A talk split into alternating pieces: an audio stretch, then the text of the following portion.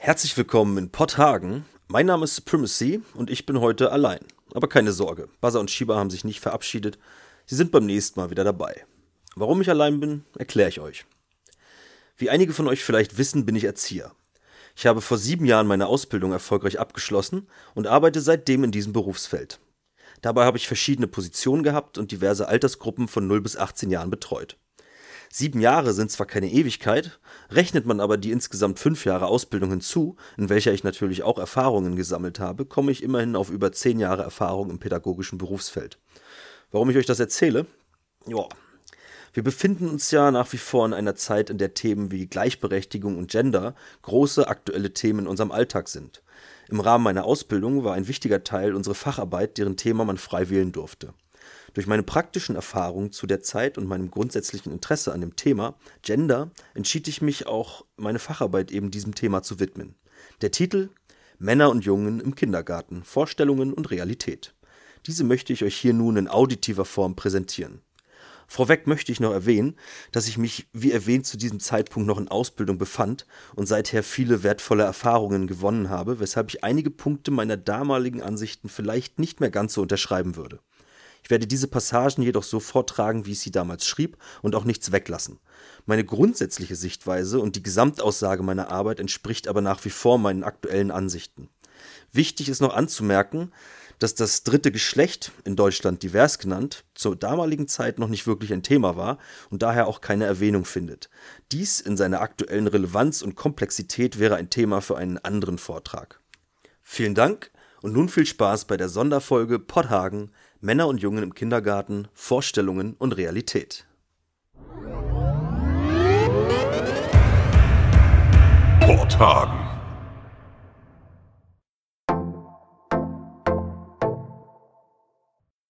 Eins Einleitung 1.1 Persönliche Intentionen Ich bin ein Mann.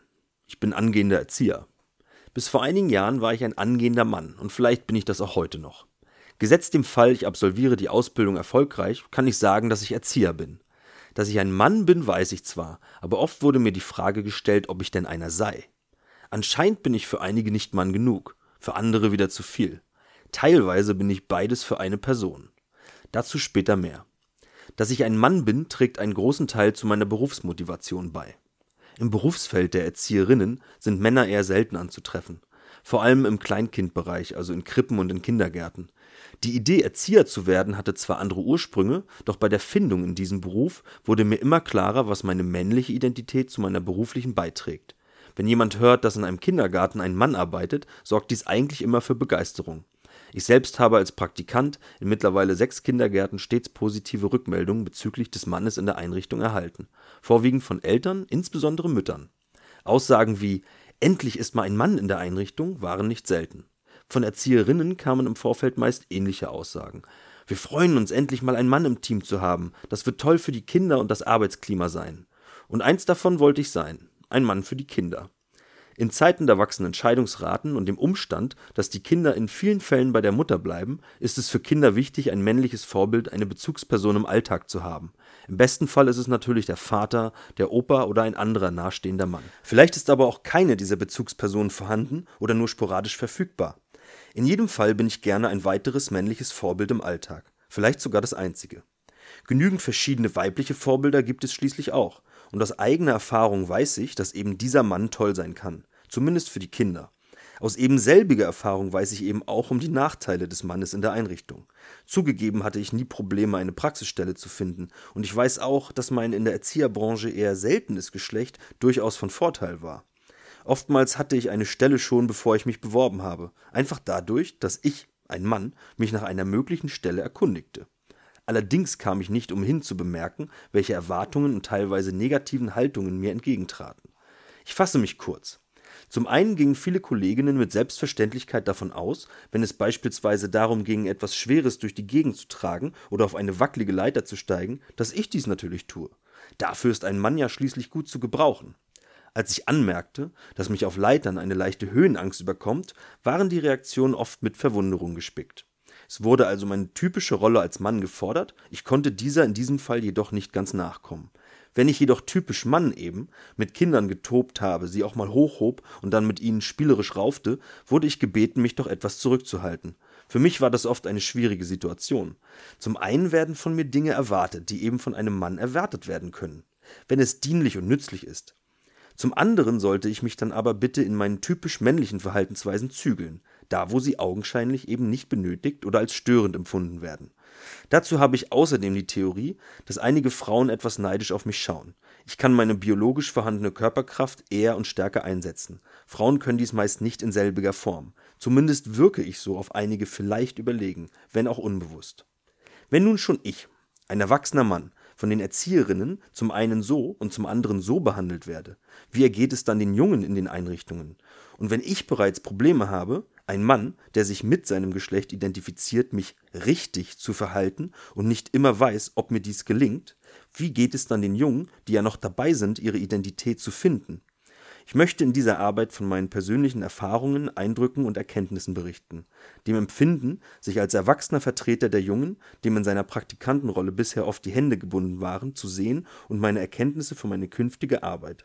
Vorweg möchte ich klarstellen, dass ich sowohl auf die Erziehung von Jungen als auch Mädchen gleichermaßen Wert lege, den Schwerpunkt dieser Arbeit aber bewusst auf Jungen und Männer lege, die Erziehung von Mädchen aber nicht für minder wichtig oder relevant halte und mich ebenso für diese interessiere.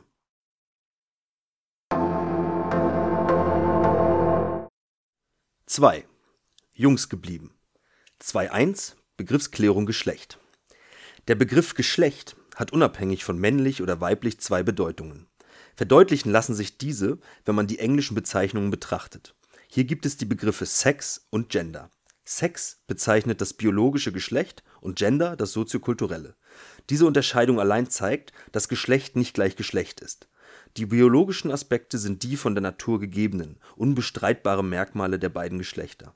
Es ist die Zusammensetzung von Chromosomen, welche die Produktion von entsprechenden Hormonen und die damit verbundenen Empfindungen, Gefühle und Verhaltensweisen beeinflussen diese mitgegebenen Geschlechtsmerkmale sind erstmal unabänderlich, egal in welcher Gesellschaft man sich umschaut.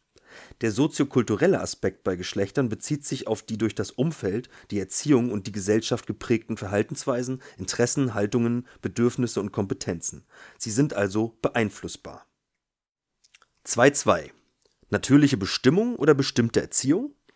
Bei dieser Unterscheidung stellt sich oftmals die Frage, ob eine Verhaltensweise oder ein Bedürfnis nun biologisch gegeben oder durch die Erziehung bedingt ist. Über diese Frage gibt es in Biologie, Psychologie und Pädagogik keine genaue Einigung, höchstens Erkenntnisse. Rainer Neuzling und Dieter Schnack beziehen sich in ihrem Buch Kleine Helden in Not, veröffentlicht über den Rowold Taschenbuchverlag, auf Doris Bischof-Köhler. Laut ihr hätten Studien beispielsweise nachgewiesen, dass Jungen schon im Mutterleib aktiver seien als Mädchen oder dass Jungen schon im sechsten Lebensmonat, also eher als Mädchen, nach einem Spielzeug greifen. Eltern könnten hier nun einwerfen, dass ihr Sohn im Mutterleib aber deutlich ruhiger war als die Tochter. Schnack und Neuzling beantworten dies mit Beides ist wahr, denn auch in der Natur gibt es eine enorme Streubreite verschiedener Varianten. Man sollte also um die verschiedenen Einflüsse, welche auf Jungen und Mädchen wirken, wissen, aber nicht ständig danach fragen, welcher denn nun der ausschlaggebende sei. Den Ausschlag geben beide Faktoren. Denn erst die Mischung aus biologischen und soziokulturellen Einflüssen formen einen Menschen mit all seinen Verhaltensweisen, Gefühlen, Haltungen und Bedürfnissen. 2.3 Jungen umgeben von Frauen Klar ist bei der Geburt bzw. während der Schwangerschaft, dass ein Junge aus biologischer Sicht alles mitbringt, was ein Junge braucht. Unklar ist, was aus soziokultureller Sicht auf ihn im Laufe seines Lebens einwirken und aus dem Mitgebrachten gemacht wird. Er wird aber wohl mit ziemlicher Sicherheit, zumindest bis zur Schulsekundarstufe, von deutlich mehr Frauen als Männern umgeben sein. Und viele dieser Frauen teilen ein Schicksal. Sie sind die Erben der Frauenbewegung. Eine Zeit, in der der Fokus der Gleichberechtigung von Frauen galt und somit auch viel Augenmerk auf Mädchen gelegt wurde. Eine Zeit, in der das klassische Familienbild des arbeitenden Vaters und Familienoberhauptes sowie eine den Haushalt führenden Mutter als unzeitgemäß und überholt gilt. Zu Recht. Heute sind Vater und Mutter gleichberechtigt. Das klassische Rollenbild verfällt. Frauen drängen in Domänen, welche bisher Männersache waren. In dieser Zeit wird es als sehr positiv empfunden, wenn Mädchen Fußball spielen und den Jungs mal zeigen, was eine Hake ist. Frauen, die Tischlern oder der Armee dienen. Eine Zeit, in der jede starke Frau ein positives Leitbild für jedes Mädchen darstellt und man sie auch darin erziehen möchte. Doch wohin wollen diese Frauen die Jungs erziehen? Wie sieht das moderne Bild eines Mannes heutzutage aus? Und wo finden sich eigentlich männliche Vorbilder? 2.4. Was ist männlich und was ist gewollt? Alles, was Jungen gerne tun, verstößt gegen irgendwelche Regeln. Rennen, rasen, raufen, laut sein. Es stört, es nervt, es wird nicht gebraucht. Mögen wir das Männliche überhaupt? Neuzling. Wenn man genau drüber nachdenkt, dürfte es schwerfallen, dies mit einem Ja oder Nein zu beantworten. Wie ich oben aus eigener Erfahrung berichtet habe, sind männliche Eigenschaften schon noch erwünscht, wenn sie einen praktischen Nutzen haben. Ansonsten empfindet man sie eher als störend oder unnötig. Genau da liegt ein großes Problem. Die moderne Gesellschaft und damit verbunden auch Pädagogik ist eine sehr harmonieorientierte. Streitigkeiten werden mit freundlichen Worten geklärt und erst dann, wenn sich beide Seiten beruhigt haben. Dies gilt als zivilisiert. Und das ist sicherlich auf den ersten Blick auch richtig. Bei Mädchen und Frauen mag dies ein eher natürlicher Umgang mit so einer Situation sein, doch auch bei den Jungen? Nicht immer, beziehungsweise seltener. Ich selbst erinnere mich an Situationen in meiner Kindheit, in denen bei Streitigkeiten unter uns Jungs auch mal die Fäuste flogen. Dies endete hin und wieder auch mal mit einem blauen Fleck oder einer blutigen Nase. Und wir wurden sicherlich auch zu harmonischem Verhalten und verbalem Disput erzogen. Es war hin und wieder aber einfach mal nötig. In dem Moment, wo der eine als Verlierer auf dem Boden lag, reichte ihm der Sieger auch schon die Hand, um ihm aufzuhelfen. Danach war alles gut, das Problem geklärt und es wurde weitergespielt. Auch unter Mädchen kommt es hin und wieder zu körperlichen Diskussionen. Ich habe schon Mädchen prügeln sehen, da hätte jeder Junge ehrfürchtig geschluckt. Wenn es bei uns dazu kam, meinten unsere Eltern, dass wir sicher einen Grund für die Prügelei hatten und legten nur Wert darauf, dass wir uns anschließend die Hand geben und vertragen. Und ich kann nebenbei anmerken, wir sind alle keine gewalttätigen Menschen geworden. Erzieherinnen haben sicherlich eher eingegriffen, aber ihr Fazit war im Grunde selbiges. Sobald heute ein Junge während eines Streits auch nur laut wird und einem anderen Jungen ein Blödmann an den Kopf wirft, schreitet oft eine Erzieherin mit einem beherzten Hey, hey, hey ein, um ihn an das gewünschte ruhige Verhalten zu erinnern. Ein genaueres Beispiel. Gute Jungs sind wie Mädchen. So zumindest lautet der Titel von Wolfgang Bergmanns Streitschrift. Er beschreibt den vierjährigen Johannes, der einerseits von seiner Mama behütet werden will und andererseits die Welt erobern möchte. Sachen bauen und wieder kaputt machen, am liebsten mit seinen Freunden und dem großen Papa im Hinterkopf. Im Kindergarten darf Johannes dann malen und Papierbuchstaben ausschneiden. Dabei würde er, wie alle Jungen in seinem Alter, gern zeigen, was in ihm steckt. Und das hat er auch schon gemacht. Er brüllt ein Los wie ein Raubtier, heftig und ungehemmt. Das klingt gewaltig, findet er und er fühlt sich für kurze Zeit sehr stark. Aber dieses Gefühl hält nicht an, denn da nähert sich schon eine liebe Erzieherin, legt ihm ganz sanft die Hand auf die Schulter und sagt Du, Johannes, wir wollten doch heute mal ganz ruhig sein. Bergmann. Man kann der Erzieherin keinen rechten Vorwurf machen. Sie hat es so gelernt, und auch ein männlicher Erzieher ist kein Garant dafür, es anders zu tun. Auch er handelt sicherlich nach dem, was ihm in der Ausbildung beigebracht bzw. von Erziehervorbildern vorgelebt wurde. Im Privatleben würde diese vielleicht ein ganz anderes Verhalten an den Tag legen. In diesem Fall könnte man ihnen Professionalität attestieren, da sie anhand der verbreiteten Ansätze und Ideen handeln. Allerdings sollten sie natürlich auch manchmal nach Neuem Ausschau halten. 2.5 Das neue schwache Geschlecht Pädagogik ist ein Bereich, der sich ständig im Wandel befindet. Immer wieder gibt es neue Erkenntnisse oder alte gewinnen wieder an Bedeutung und finden Einzug in die nächste Generation an Pädagogen. Und so wie sich die letzten Jahrzehnte Pädagogik in vielerlei Hinsicht dahin orientiert hat, Mädchen zu stärken und ihnen das neue Bild der Frau vorzuleben, so ist es nun an der Zeit, sich auch der jungen Pädagogik zu widmen. Die Erkenntnis ist bereits da, nur muss sie noch verbreitet werden und das möglichst schnell. Erste Lichtblicke gibt es bereits. München zum Beispiel hat 2002 als erste Stadt Deutschlands einen Jungenbeauftragten eingestellt. Und dieser Beruf gewinnt immer mehr an Bedeutung. Da, wo in Jahrzehnten Mädchen gestützt und ihnen die moderne Frau nahegelegt wurde, gingen die Jungen quasi unter. Es ging so weit, dass einige Pädagogen mittlerweile vom neuen schwachen Geschlecht sprechen. In unserer leistungsorientierten Gesellschaft lässt sich dies immerhin auch an messbaren Werten belegen. Anhand der PISA-Studie und der Zahl und der Verteilung der Schulabsolventen.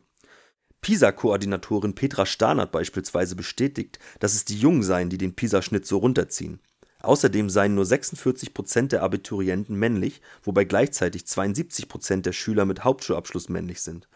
Statt dem Bild der schwachen Mädchen, welches laut dem Erziehungswissenschaftler Ulf Preuß-Lausitz nur noch historische Bedeutung hat, zu folgen und Bücher wie Mädchenstärken zu veröffentlichen, sollte man sich eher auf Kinderstärken konzentrieren.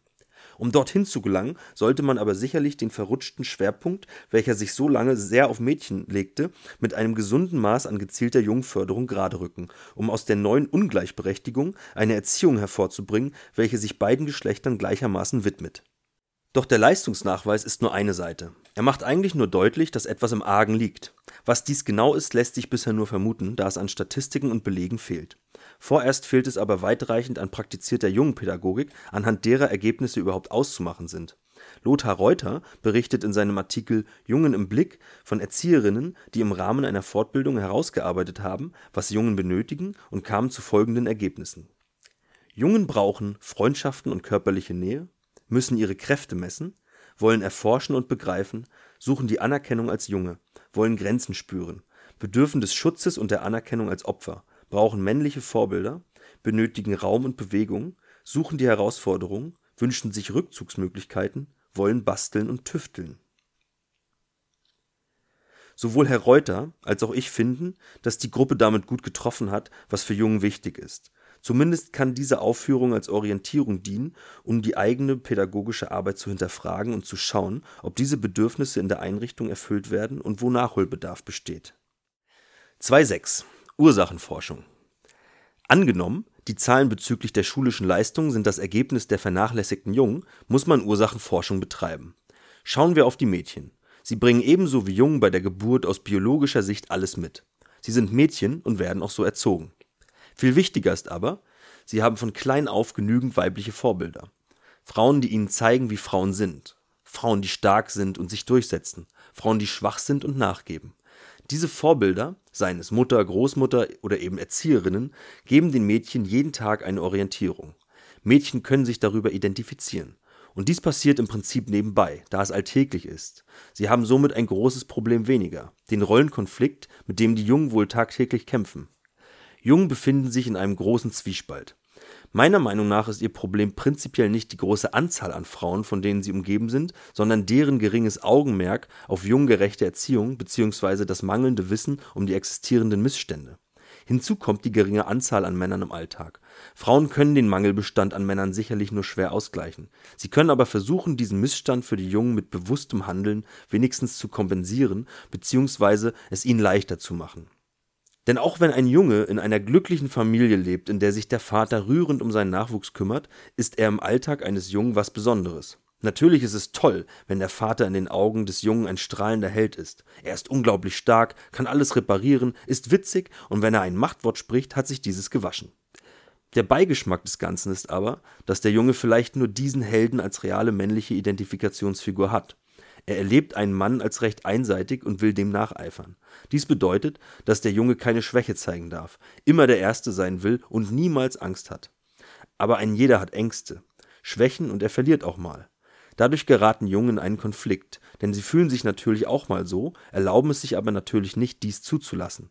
Hinzu kommt der Umstand, dass Jungen das Gefühl haben, sich beim Vater ebenso stark und allen Schwierigkeiten trotzend zu verhalten und nicht wie ein Kind, obwohl sie sich wahrscheinlich nichts lieber wünschen würden, als beim Papa Kind sein zu dürfen.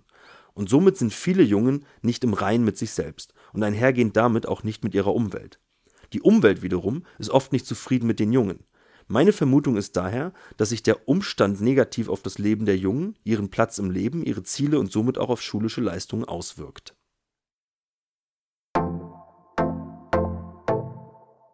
3. Ansätze zum Handeln 3.1 Gender Mainstreaming im Kindergarten Laut Margarete Blanc-Mathieu sind die meisten Erzieherinnen der Auffassung, dass Kinder geschlechtsneutral erzogen werden sollten. Geschlechtsneutral erziehen bedeutet nicht die Unterschiede, sondern vielmehr die Gemeinsamkeiten zu verstärken, das Verständnis für das jeweils andere Geschlecht zu fördern und Jungen als auch Mädchen die Möglichkeit zu geben, Verhaltensweisen des jeweils anderen Geschlechts erproben zu dürfen. Andere sprechen von einer geschlechtsbewussten Erziehung Geschlechtsbewusst könnte vom Wortsinn her auch genau das Gegenteil von Geschlechterneutralität meinen, schlägt aber in dieselbe Kerbe. Lothar Reuter definiert wie folgt: Eine geschlechtsbewusste Erziehung hat zum Ziel, Mädchen und Jungen in der Entfaltung ihrer Fähigkeiten, Interessen und ihrer gesamten Persönlichkeit unabhängig von geschlechtsspezifischen Rollenbildern zu unterstützen. Das einengende Korsett der Zuschreibungen zur Geschlechterrolle wird dadurch aufgeschnürt und die Handlungsoptionen für Jungen und Mädchen werden erweitert. Trotzdem sollten die vorhandenen Unterschiede nicht unter den Tisch gekehrt werden. Vielmehr gilt es, diese klarzumachen. Kinder sollen sich mit ihrem Geschlecht identifizieren, aber nicht über ihr Geschlecht. Um eine solche Pädagogik zu gewährleisten, bedarf es einer bewussten Handlungsweise und einiger Rahmenbedingungen, welche einem nicht immer sofort ins Auge fallen mögen. 3.2 Die pädagogischen Fachkräfte Die pädagogischen Fachkräfte, in diesem Fall Erzieher und Erzieherinnen, sollten natürlich mit den Standards ihrer persönlichen Arbeit beginnen. Ich nenne es das Erzieherinnen einmal eins. Hierbei gilt es vorerst, die persönliche Einstellung zu überdenken und zu hinterfragen. Wie sehe ich Jungen und Mädchen? Welche Rollenbilder habe ich im Kopf und sind diese geeignet, um geschlechtsbewusst erziehen zu können? Der nächste oder vielmehr der damit einhergehende Schritt ist die Reflexion. Sie sollte natürlich sowieso ständig oder zumindest häufig stattfinden, um das aktive Bewusstsein über die persönliche pädagogische Arbeit zu gewährleisten. Beispielsweise kann ich bezüglich der geschlechtsbewussten Erziehung gleiche Situationen mit Jungen und Mädchen vergleichen wie reagiere ich zum Beispiel, wenn ein Mädchen weinend mit einem aufgeschlagenen Knie zu mir kommt, und wie verhalte ich mich bei einem Jungen, der selbiges tut? Nehme ich das Mädchen in den Arm, umsorge die Wunde und rede ihr feinfühlig und gut zu? Handle ich bei dem Jungen genauso oder streichle ich ihm über den Kopf, sage ihm, dass ein Indianer keinen Schmerz kennt und ich schicke ihn wieder spielen? Wenn dem so ist, habe ich einen ersten Punkt gefunden, an welchem es zu arbeiten gilt. Ich sollte diesen Punkt weiter verfolgen und gucken, ob ich mich auch in anderen Situationen je nach Geschlecht unterschiedlich verhalte. Beauftrage ich immer nur die Jungs, wenn es darum geht, etwas Schweres zu tragen und dürfen mir die Mädchen dabei helfen, Handtücher zusammenzulegen? Dieses für geschlechtsbewusste Erziehung nicht förderliche Verhalten gilt es dann in Angriff zu nehmen und es bewusst anders, besser zu machen. Biografiearbeit ist ein nächster wichtiger Schritt. Welche Rollenbilder habe ich in meiner Kindheit vorgelebt bekommen? Hatte ich einschneidende Erlebnisse, welche in Zusammenhang mit dem eigenen und/oder dem anderen Geschlecht stehen? Wie habe ich mich selbst in meiner Kindheit und in meiner Jugend mit meinem Geschlecht wahrgenommen und identifiziert und wie verhält es sich mit dem anderen? Was für typische Verhaltensweisen erwarte ich von Jungen und Mädchen? Wie wirkt sich das alles auf mein Denken und Handeln heute aus? Bei genauem Hinsehen werden mir bestimmt Situationen einfallen, in denen meine eigenen Bedürfnisse als Kind nicht erfüllt wurden. Genauso geht es den mir anvertrauten Kindern oftmals bestimmt Jungen auch. Ich sollte also versuchen, die Bedürfnisse der Kinder zu ergründen und auf diese erfüllend einzugehen. Sie sind natürlich individuell und unterschiedlich. 3.3 Material und Räumlichkeiten Um geschlechtsbewusste Erziehung zu gewährleisten, spielen natürlich auch die Räumlichkeiten eine wichtige Rolle. Sie sind allgegenwärtig und ständig in Gebrauch. Auch hier sollte bewusst geschaut werden, ob die Materialien sowohl für Mädchen als auch für Jungen interessant sind. Ich spreche nicht zwingend von gleichermaßen interessant für beide Geschlechter aber um den Kindern die Möglichkeit zu geben, sich auch in Bereichen auszuprobieren, die eher typisch für das andere Geschlecht sind, müssen eben Materialien zur Verfügung stehen, die eben nicht unbedingt dem eigenen entsprechen.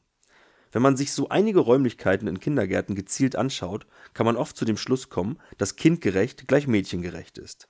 Vor dem Gruppenraum findet sich ein Plakat mit einzelnen Fotos von Kindern, welche von der Erzieherin liebevoll auf Blümchen geklebt wurden.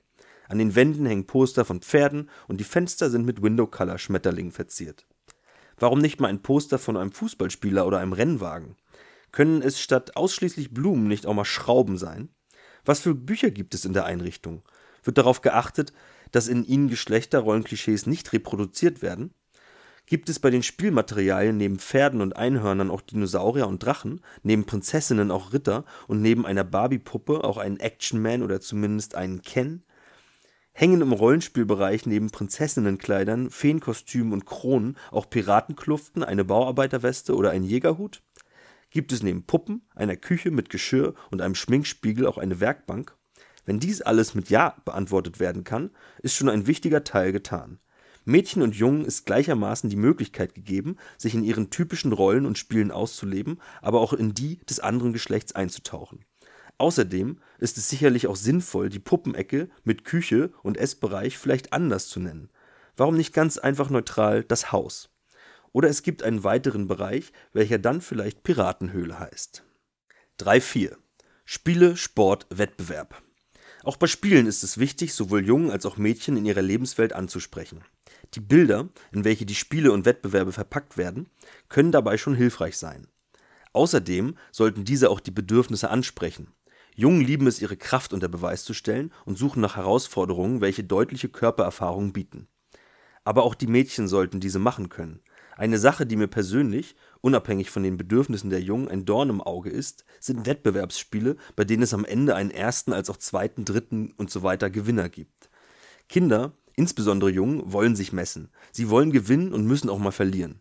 Bei einem Würfelspiel zu gewinnen bzw. zu verlieren ist etwas anderes als beim Hindernisparcours im Wettlauf gegen andere Kinder, bei dem ich mein eigenes Können unter Beweis stellen kann. Denn auch Gewinnen und Verlieren müssen gelernt werden. Außerdem spornt der Druck zusätzlich an, alles für sich oder das eigene Team zu geben.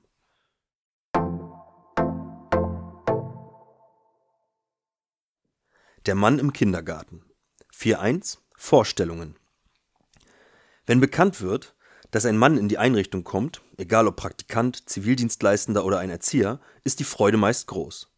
Die Erwartungen und Vorstellungen von Eltern und Erzieherinnen auch. Viele erwarten, dass der Mann frischen Wind in die Einrichtung bringen wird. Er wird stark sein, Sachen anpacken und sagen, wo es lang geht. Er wird mit den Kindern bauen, kennt sich mit Werkzeug aus und spielt natürlich gerne Fußball. Er wird für ein gutes Klima im Team sorgen, denn bekanntlich lästern Männer weniger und sprechen klar aus, was sie denken. Gleichzeitig kommen einigen aber auch Bedenken. Ein Mann unter Kindern? Manchen Eltern und sogar Erzieherinnen stellen sich solche Fragen.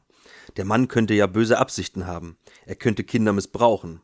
Darf er denn auch die Windeln wechseln?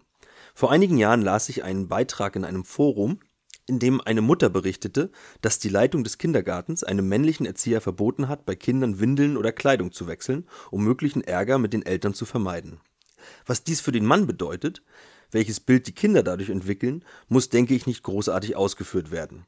Es zeigt aber, dass es sowohl sehr positive, aber auch negative Vorstellungen bzw. Vorurteile gibt. 4.2 und Realität. Man sieht also, dass die positiven Vorstellungen und die Erwartungshaltungen an einen Mann im Kindergarten sehr hoch sind. Sie sind beflügelt und beeinflusst durch das Bild, was viele von einem Mann haben. Diese Erwartungen können aber für viele nicht in dem Maße erfüllt werden. Das müssen sie auch gar nicht. Denn es kommt nicht darauf an, dass der Mann unbedingt den Eltern gefällt, sondern darauf, dass er für die Kinder da ist. Und das wird der Mann, so wie jede Erzieherin auch, sein. Der Mann soll gar nicht immer der starke Typ sein. Er ist nicht immer gut drauf und er kann nicht alles reparieren. Und das ist gut so.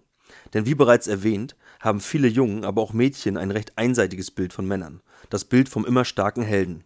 Im Kindergarten kann ein Mann aber zeigen, dass auch er nicht alles kann. Auch er macht Fehler und steht zu diesen. Schwache Momente kann der Mann auch haben. Gleichzeitig dürfen die Jungen an ihm und mit ihm ihre Kraft messen. Sie dürfen aber auch Kind sein, ohne den Druck, immer stark und ohne Angst sein zu müssen. Natürlich kann der Mann mit ihnen an die Werkbank gehen. Dies kann aber auch eine Frau. Wenn kein Mann da ist, muss sie es sowieso. Wenn ein Mann da ist, wird es aber sehr viel deutlicher, dass eben nicht nur der Mann so etwas kann. Vielleicht ist der Mann zur gleichen Zeit nämlich im Essbereich und wischt die Tische. Solange sich der Mann als Mann fühlt und nicht allen, vor allem nicht sich selbst, durch männliche Taten ständig beweisen muss, wie männlich er ist, ist das alles richtig so. Die Angst vor dem Missbrauch ist sicherlich irgendwie zu verstehen, aber wohl auch übertrieben. Immer wieder gehen Meldungen durch die Presse, dass wieder irgendwo durch einen Mann in einer Kinder- und Jugendeinrichtung Missbrauch stattgefunden hat. Ein richtiges Argument dagegen habe ich nicht und ich verstehe natürlich die Ängste. Außer, dass Missbrauch meist in der Familie stattfindet und dass es auch Missbrauch durch Frauen gibt, nämlich ein Drittel.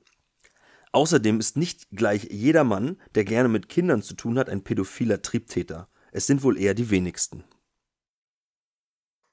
4.3 ich als Mann im Kindergarten. Ich selbst habe mit 16 Jahren mein erstes Praktikum in einem Kindergarten absolviert. Heute bin ich 24 und habe im Rahmen meiner Sozialassistentenausbildung sowie der zum Erzieher diverse Einrichtungen im Rahmen von Praktika besucht. Diese waren in Mecklenburg-Vorpommern, also auch mit Erzieherinnen der ehemaligen DDR, in Baden-Württemberg und in der Schweiz. Ich habe also ganz unterschiedliche Erfahrungen sammeln können. Verschiedene Konzepte, ganz unterschiedlich geprägte Charaktere und Ansichten.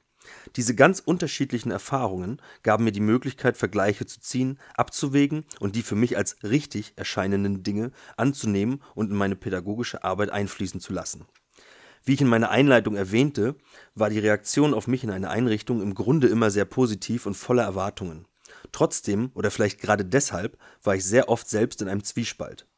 Ich hatte teilweise das Gefühl, die in mich gesetzten Erwartungen als Mann nicht immer erfüllen zu können. Dies hat sich mit der Zeit gelegt. Zum einen bin ich an den Erfahrungen gewachsen, habe meinen Platz finden können und auch die Auseinandersetzung mit diesem Arbeitsthema hat mir sehr geholfen. Ich bin nicht der handwerklich begabteste Mann. Ich bin aber sehr sensibel und spüre meist, wie es den Kindern geht. Ich habe meine Stärken und meine Schwächen. Diese entsprechen nicht immer meinem Rollenklischee und das ist auch nicht verkehrt, denke ich. Denn wer zeigt es einem ehrlicher und deutlicher, ob man gut ist, wie man ist, als die Kinder? Und wenn ich danach gehe, habe ich meine Sache bisher immer ganz gut gemacht, behaupte ich mal. Ich bin ein Mann mit Ecken und Kanten, mit guten und schlechten Seiten. So nehmen mich die Kinder wahr und sie nehmen mich so an. So bin auch ich ihnen ein Vorbild, das ihnen zeigt, dass Mann auch nur Mensch ist. Mir waren als Praktikant bisher zwar immer ein wenig die Hände gebunden und ich musste mich manchmal zusammenreißen. Zu gern hätte ich einer vorgesetzten Erzieherin in der einen oder anderen Situation etwas zu ihrer Verhaltensweise gesagt oder sie darauf hingewiesen. Aber dies stand mir nicht immer zu. Ich freue mich sehr, wenn ich aus dieser Rolle entspringen werde und als vollwertige anerkannte Fachkraft handeln und wirken darf, eigene Ideen und Überlegungen selbst umsetzen kann.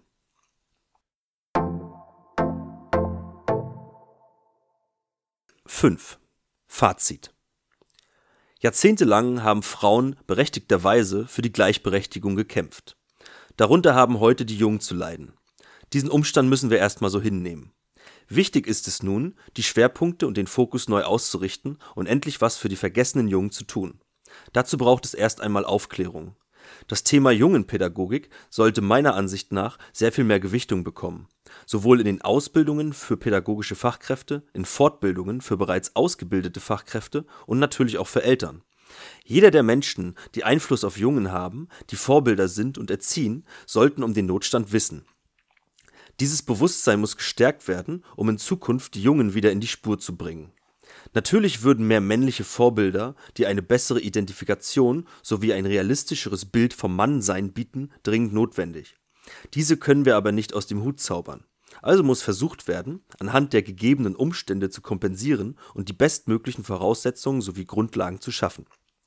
Jungenpädagogik sollte ein zentraler Punkt in der allgemeinen Pädagogik werden, um tatsächliches Gender Mainstreaming zu ermöglichen. Die Resultate und Statistiken bezüglich schulischer Leistung und der Gewaltbereitschaft von Jugendlichen und Männern regen zum Denken an. Einige Pädagogen haben nachgedacht, Erkenntnisse gewonnen und daraus Handlungsansätze formuliert. Ich persönlich halte diese in der Regel für gut und richtig und habe mir auch selbst meine Gedanken zu diesem Thema gemacht. Es lässt sich bisher eigentlich nur vermuten, dass diese Ansätze den herrschenden Missständen entgegenwirken können. Aber schaden können diese Ansätze nicht. Sie sollten nur erst einmal flächendeckend umgesetzt werden, um in hoffentlich nicht allzu ferner Zukunft Ergebnisse zu erhalten. So, das war meine kleine Facharbeit.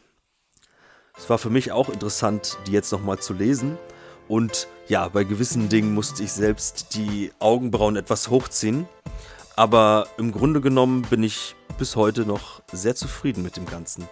Äh, wir können gerne darüber diskutieren äh, auf unserer tollen Facebook-Seite oder sonst wo. Und ich danke für eure Aufmerksamkeit.